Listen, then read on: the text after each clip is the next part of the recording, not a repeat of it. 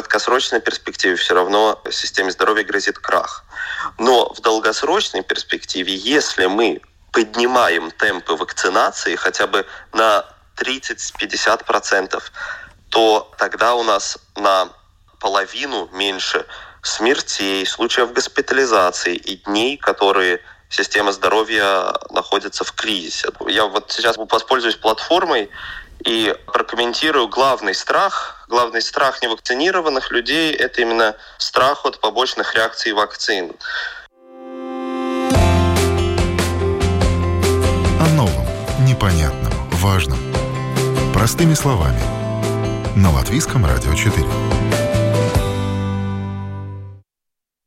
Здравствуйте, с вами Марина Талапина. Ситуация с COVID-19 резко ухудшилась за последние недели, и тысячи людей ежедневно заболевают коронавирусом. Для Латвии это слишком большие показатели. Сегодня мы хотим поговорить о возможных сценариях развития событий, что можно ожидать, успеют ли все желающие вакцинироваться, чтобы уберечься от заболевания. Я рада представить с нами на связи эпидемиолог, аналитик по вопросам общественного здоровья, выпускник Кембриджского университета по специальности эпидемиология и иммунология Никита Троянский. Здравствуйте. Здравствуйте, Марина. Никита, прогнозы – дело неблагодарное, но все же именно благодаря расчетам ученых э, принимаются на самом деле важные решения, в том числе и по ограничениям. Вот какие варианты развития общей картины с заболеваемостью в Латвии могут быть? Как пессимистичные, так и оптимистичные? Спасибо за вопрос. Мы с товарищем Айгором Лангином создали такую математическую модель, которая предсказывает развитие эпидемии. Но сразу замечу, что цель этой математической модели – это не предсказать, сколько конкретно у нас будет заразившихся или умерших, в зависимости от одного или другого сценария, а именно сравнить три сценария. То есть в плане, если наша модель, допустим, имеет какие-то ошибки, не так точно предсказывает будущее, то эти ошибки, скорее всего, сохраняются и имеют одинаковый эффект на наши предсказания в зависимости от сценария ограничения.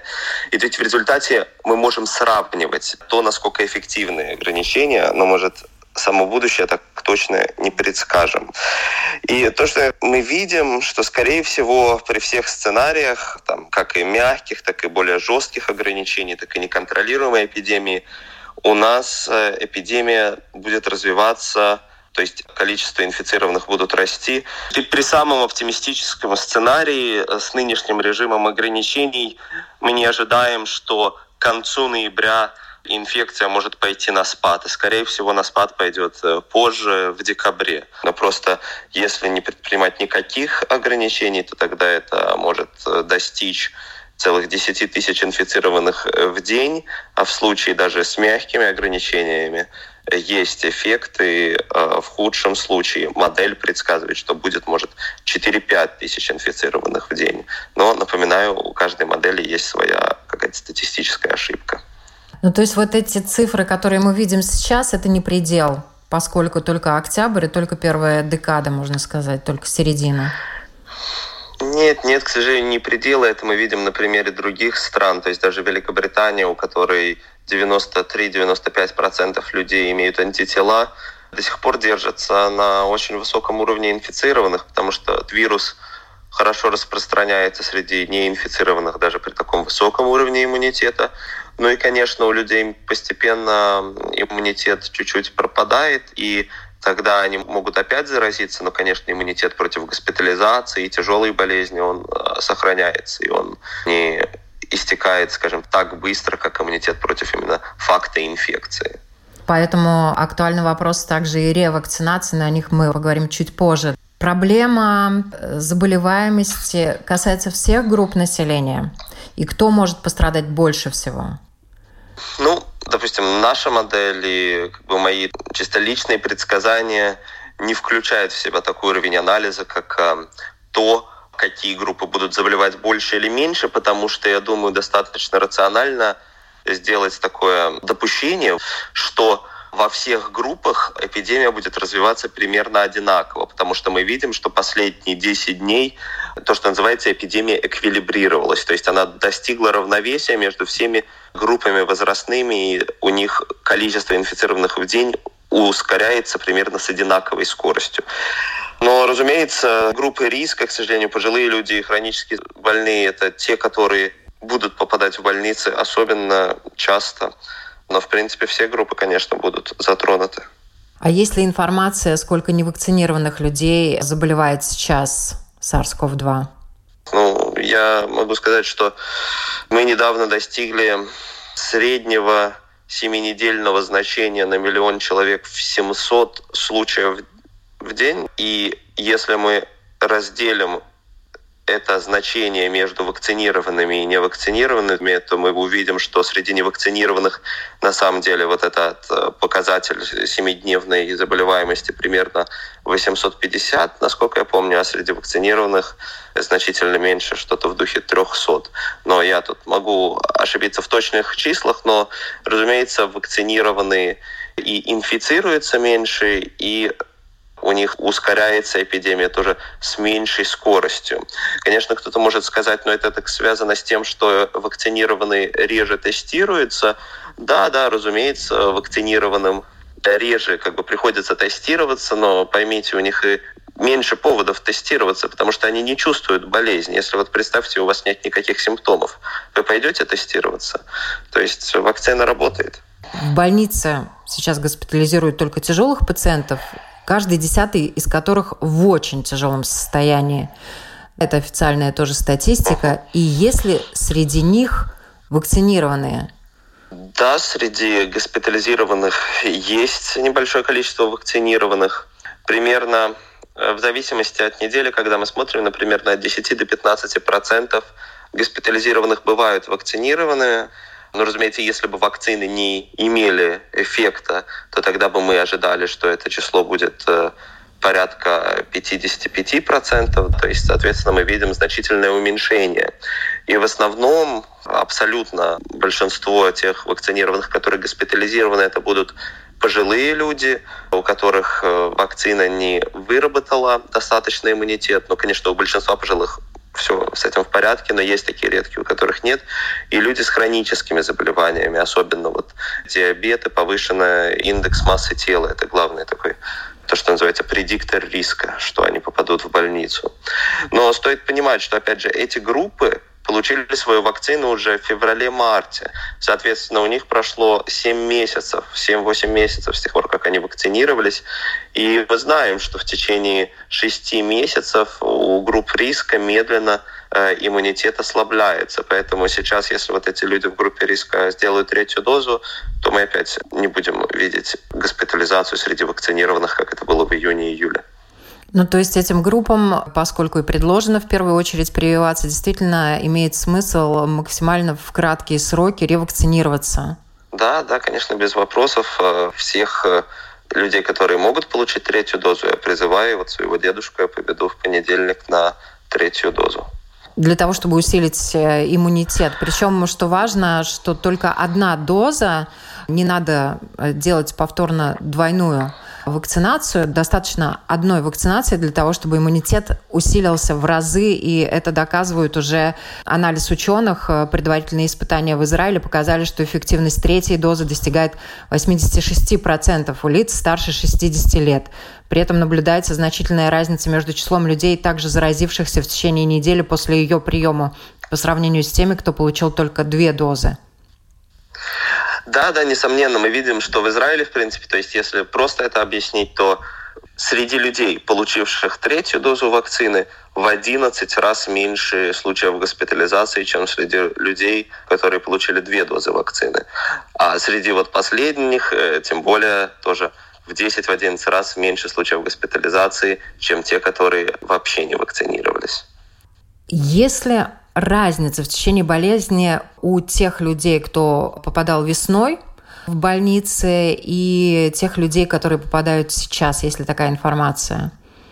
Ну, я как бы не клинический эксперт, я людей в больницах не лечу, поэтому могу только ограниченно на это ответить. Но то, что у нас э, отличается между осенью и весной, это штамм вируса и дельта-вирус э, имеет определенные клинические э, отличия протекания болезни. Во-первых, при дельте болезнь происходит стремительней, что плохо в том плане, что меньше возможностей остановить перетекание из средней тяжелой в тяжелую форму.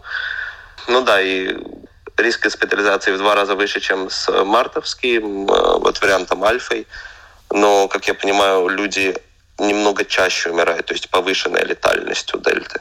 И сам штамм тоже, он э, гораздо быстрее распространяется Конечно, люди, которые вакцинировались, они себя в какой-то мере обезопасили. И мы уже поднимали вопрос о том, э, что как только вновь в Латвии появилась вакцина Джонсон и Джонсон, которая вводится только один раз, люди стали активнее вакцинироваться, выстроились очереди около кабинетов э, вакцинации, да, и, так сказать, э, все-таки коллективный разум встал на защиту коллективного иммунитета, можно сказать, да, и более активное вакцинирование населения началось.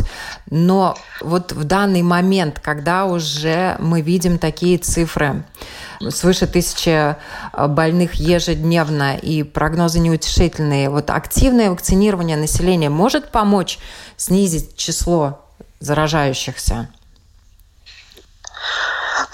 Самом деле я был э, даже слегка удивлен некоторым таким более оптимистичным результатом э, нашей эпидемиологической модели, которые связаны с вакцинацией.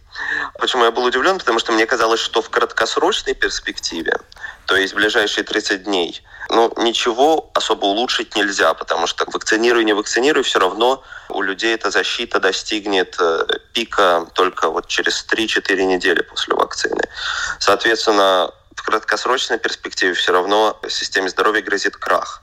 Но в долгосрочной перспективе, если мы поднимаем темпы вакцинации хотя бы на 30-50%, то тогда у нас на половину меньше смертей, случаев госпитализации и дней, которые система здоровья находится в кризисе. То есть, соответственно, это очень значительный эффект.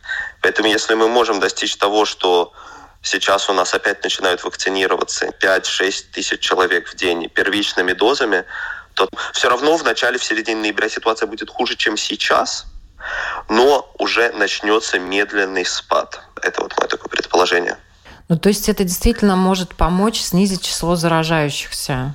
Конечно, конечно, потому что вакцинированные люди, во-первых, и сами реже заражаются, особенно первые 2-3 месяца после вакцины но вакцинированные люди гораздо реже других заражают.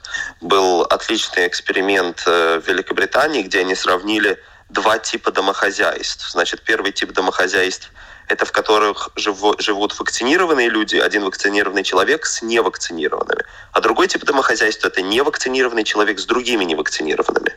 И они посмотрели, как часто, если вот этот вакцинированный или невакцинированный человек заражается, то как часто они переносят свою инфекцию своим домочадцам. И было наглядно показано, что более миллиона домохозяйств проанализировано в два раза реже если вакцинированный человек инфицируется, то он передает свою инфекцию другим, чем если не вакцинированный человек инфицируется. Поэтому этого будет большой эффект. Ну, в Латвии за два года пандемии уже хоть раз заболел каждый восьмой житель. И это только согласно официальной статистике. А в ближайшие недели там уже каждый седьмой, э, каждый шестой заболеет. Многие аналитики заявляют, что все невакцинированные точно переболеют коронавирусом. Если сейчас резко вырастет число желающих вакцинироваться, хватит ли на всех запасов прививок в нашей стране?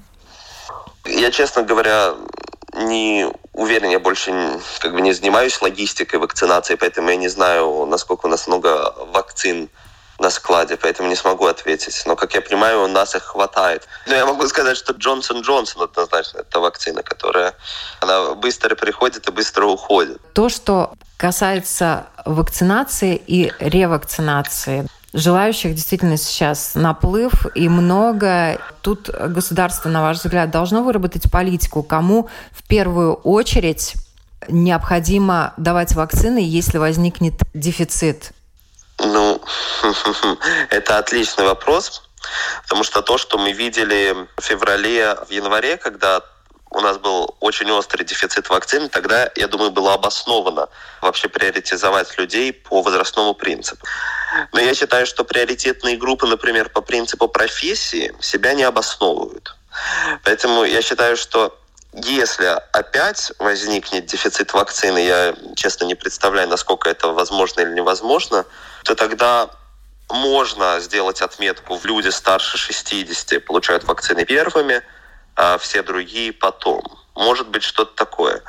Но, в принципе, такой детальной приоритизации для нее нет смысла, и, потому что все равно, как я говорю, и 50-летний, 40-летний человек, у которого меньше риск госпитализироваться, после вакцины меньше распространяет вирус. Так что там есть такой общественный большой плюс, преимущество, которое все общество получает от вакцинации каждого индивида.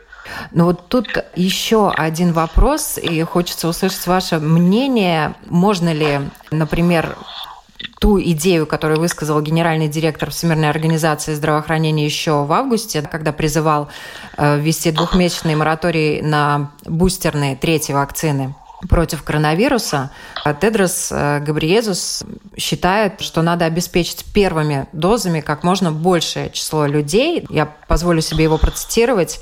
Мы оставляем вирусу возможность распространяться в странах с низким охватом населения вакцинации. Дельта-вариант сможет эволюционировать дальше, становясь более вирулентным, тем временем могут появиться еще более опасные варианты. И вот почему вместо перехода к бустерам ревакцинации лучше поделиться препаратами, которые можно использовать для этого с другими странами, чтобы они могли увеличить долю привитых людей первой и второй дозами. Вот в Латвии, если дефицит возникнет, имеет ли смысл в первую очередь все-таки прививать всех желающих, кто хочет привиться первой и второй вакциной, и немножечко приостановить э, ревакцинацию? Да, да, это вопросов в этом даже не может быть. Конечно, первая доза ну и вторая доза, они гораздо важнее, чем вот эта бустерная доза с точки зрения общественного здоровья. Интуитивно это можно понять так. Значит, я помню, там в декабре-январе все наши СМИ цитировали эффективность вакцины. Допустим, в случае Pfizer 95% эффективность в предотвращении там, госпитализации. И мы можем представить, что хорошо, за 6 месяцев она падает где-то до 85 процентов, все равно очень высокая. И, соответственно, у нас выбор. Если мы даем эту третью дозу, то у тех людей, у которых уже есть защита, эффективность возвращается с 85 до 95. А если дать эту вакцину тем, у которых нет вообще никакой защиты, то эффективность вернется с нуля до 95. То есть, соответственно, амплитуда в этой разнице огромная, и стоит приоритизовать первые вакцины всегда. И, соответственно, мы повышаем и коллективный иммунитет в том числе. Правильно? Да. Благодаря этому. Именно. В Латвии на три месяца введено чрезвычайное положение с ограничениями, в основном для непривитых людей – и во время чрезвычайного положения люди, которые не привиты от COVID-19, и не переболели коронавирусом, смогут совершать покупки только в магазинах товаров первой необходимости, не смогут посещать, к примеру, торговые центры. Везде, где возможно, в публичном частном секторе правительство призывает работать удаленно, но, тем не менее, вот это вот посещение магазинов, с одной стороны, ну, все равно люди с сертификатом, они смогут и далее оказывать, получать услуги очно, соблюдая требования маски, 2 метра и так далее. Сокращение контактов, оно действительно может эффективно снизить распространение коронавируса? Ну да, разумеется, в принципе. Допустим, в нашей модели мы видим примерно такой эффект. Значит, если мы всей страной, как вакцинированные, как не вакцинированные, уменьшаем количество контактов ежедневное на 50%, в два раза, то тогда мы видим, что эпидемиологическая кривая на самом деле как бы ломается и медленно идет на спад. В свою очередь, если мы уменьшаем количество контактов, скажем, не вакцинированные на 30%, а вакцинированные на 15-20%, это моя оценка вот, эффективности этих ограничений, то мы видим, что эпидемиологическая кривая продолжает расти, хоть и в немножко более замедленном темпе. Но, скажем так, общество этот замедленный темп чувствовать не будет, когда у нас будет 2000 с лишним случаев в день. Поэтому уменьшение контактов может работать, но в моем понимании контакты должны быть уменьшена как среди вакцинированных, так и невакцинированных, потому что тогда легче достичь всеобщего эффекта по стране. Вот так. Максимальный локдаун, условно. Все-таки превентивная такая мера в случае, если у нас остается большой процент невакцинированных, правильно? Ну да, но на самом деле это не вопрос такой долгосрочный, связанный с вакцинацией, потому что этот локдаун это с дистанцией в 3, допустим, 4 недели. Потому что за эти 3-4 недели все равно эффект вакцинации будет незначительный. Он появляется только через 3-4 недели, потому что иммунитет занимает время, чтобы сформироваться. И поэтому э, я думаю, что вакцинируйся, не вакцинируйся, ближайшие три недели нам грозит очень плохая эпидемиологическая ситуация. Но опять же, ну, у правительства были свои какие-то рассуждения, которые может, брали в расчет такие факторы, как экономическое развитие, как вообще возможность контролировать этот локдаун, в духе хватает ли у нас полиции и армии, например, потому что я понимаю, как это обидно звучит, особенно вакцинированным, которые сделали, казалось бы, свою работу, но я, к сожалению, не слышу альтернатив. Вот мы сейчас увидим, как единственная альтернатива на столе – мягкий вариант ограничений себя оправдает или нет. И посмотрим, что об этом потом говорить будут в обществе.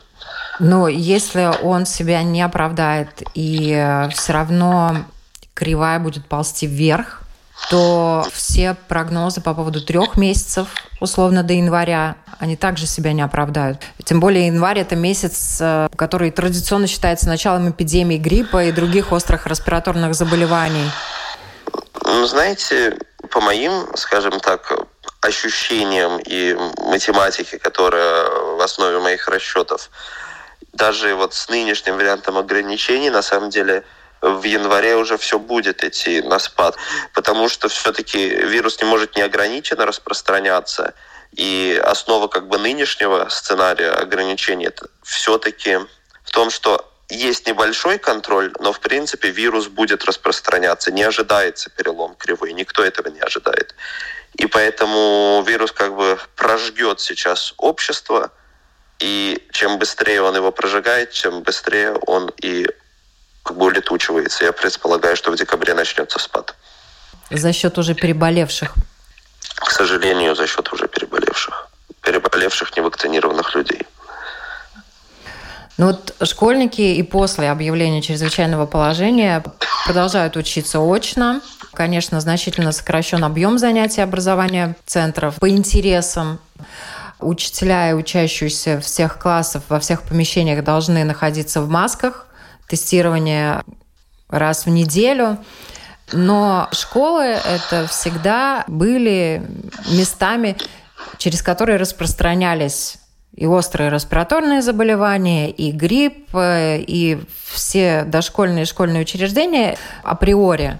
Дети приносят из дома, дети болеют по-другому, сразу симптомы не заметили. Тут даже простыми словами всем все понятно без слов. Насколько вот эти незначительные ограничения могут быть эффективны, э, вот учитывая, что сейчас очень заразные формы коронавируса, и дети маленькие в том числе тоже болеют.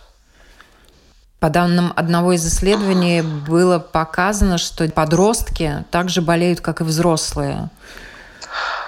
По поводу того, как болеют дети, ну, нет, я уверен, что дети болеют гораздо реже и попадают в больницы тоже гораздо реже. Хотя все равно попадают, мы видим в США, как минимум пару недель назад, э, две с половиной тысячи детей каждую неделю были госпитализированы. Да? То есть если это перенести на латвийское количество людей, у нас 2 миллиона, у них 300 с чем-то миллионов, то тогда это будет значить, что у нас 15 детей в неделю госпитализируются, что все равно для Латвии достаточно большое количество. И как я понимаю, Марина, вы задали вопрос про то, насколько эффективны ограничения именно про школы. Да, вот насколько это ограничение, но оно совсем мягкое, в принципе, не ограничение, по сути. Да. У нас была группа экспертов, которая консультировала правительство по поводу того, какие ограничения лучше всего предпринять. И был более мягкий, был более жесткий вариант. И когда стало понятно, что правительство все-таки не хочет идти на этот жесткий вариант по разным причинам, то я думаю, что вот тот компромисс, который был более оптимальный, это жесткий вариант, то есть такой почти локдаун, где все сидят дома, но при этом школы открыты. Да, потому что мне кажется, что школа это не самое опасное место сейчас. Лишь 11% инфицированных, как я понял от господина Перевозчикова из его слов, это результат скрининга школ. То есть это очень незначительный процент от общего количества трансмиссий в стране. И я думаю, что это связано именно с тем, что школы — это самая проверенная группа, да, потому что детей тестируют э, раз в неделю.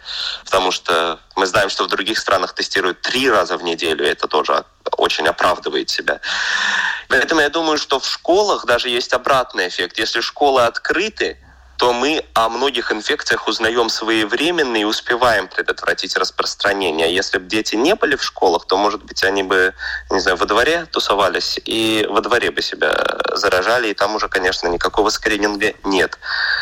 Угу. Спасибо большое. Ну, для меня новый взгляд на... Ну, действительно, если получается, они каждую неделю будут контролировать ситуацию, и э, многие классы сразу уходят вместе с учителями, как контактные персоны на карантин, на изоляцию. Ну, действительно, они быстро реагируют, и, соответственно, свою систему могут поддерживать так удаленно, не удаленно, но более-менее очный процесс может, наверное, действительно оставаться. Я думаю, что да, и школы на самом деле это такие сейчас островки, как э, в симуляциях компьютерных. Если в них приходит вирус, то тогда да, э, в школе уже много случаев, есть и школы с 60-100 случаями. А в случае, если вирус в школу не приходит, то там на самом деле вообще мы не видим случаев. Потому что более половины школ, на самом деле в Латвии, или примерно половину, зарегистрировали лишь один-два случая. Да, то есть нет основания их закрывать. Поэтому да, я на самом деле достаточно поддерживаю открытость школ в эпоху вакцинации. Вы также поддерживаете связь с вашими коллегами за рубежом, правильно? Ну, относительно, да. Вот что они говорят о прогнозах и о возможных сценариях развития событий в мире? Это, конечно, более глобально, более масштабно, но изменения в одной стране влекут э, за собой изменения в ситуации в других странах. Да. Ну, давайте попробую ответить вот с тремя тезисами. Во-первых, мы ожидаем, что это последняя такая значительная волна инфекции, потому что к январю-февралю есть надежда, что во всем мире или в большей части стран, как минимум западных, все либо переболеют, либо провакцинируются. И поэтому, опять же, призываю вакцинироваться, потому что выбор не вакцинироваться сейчас то же самое, что выбор инфицироваться и, возможно, заболеть тяжело. Соответственно, уже в следующем году, в 2022, мы можем рассчитывать на более спокойную не только локальную, но и глобальную жизнь. В то же самое время все равно все с большим интересом будут наблюдать, как сейчас дела будут обстоять в Дании. Если до этого у нас Израиль был поле экспериментов, то теперь Дания, потому что они, в принципе, вернулись к нормальной жизни, хотя до сих пор общество у них такое сознательное и носят маски очень часто в помещениях. Но мы увидим, насколько долгосрочно вот такой проект э, отмены ограничений в Дании. Надеюсь, это навсегда. Да? Но в-третьих, есть, конечно, риск, и я почти уверен, что у нас будут еще какие-то штаммы, которые могут быть более опасными, чем дельта. И, например, мы видим, что в Южной Америке, в некоторых странах, например, в Колумбии, более 60% это не дельта, это штамм, который называется МЮ. И у нас уже в Латвии был зафиксирован МЮ, и в Америке, мне кажется, 1-2% всех штаммов это МЮ. И мы еще не понимаем, он опасный или нет. То есть выглядит, что у МЮ есть определенная способность обходить иммунитет, но выглядит, что МЮ менее заразный, чем дельта. И поэтому вот как этот баланс двух факторов повлияет на распространенность МЮ, поживем увидим. Я, можно задам вам еще более точные вопросы касательно э, ревакцинации и вакцинации? Да. Многие люди спрашивали, побочные явления от третьей вакцины могут ли быть более ощутимы, если уже после второй прививки в течение нескольких дней человеку было плохо? То, что мы видим с третьей дозой вакцин, то есть ревакцинация, это то, что профиль побочных реакций либо такой же, как и у второй дозы, либо чуть ниже. То есть, соответственно, я не могу дать никакой гарантии, но ожидаемо, что абсолютное большинство людей просто 2-3 дня посидит с головной болью и температурой или не будет чувствовать вообще ничего после э, третьей дозы из вот этих побочных реакций. Если вакцинированный человек после инфицировался ковид, надо ли делать э, третью вакцину или достаточно того, что он переболел на какой-то период времени?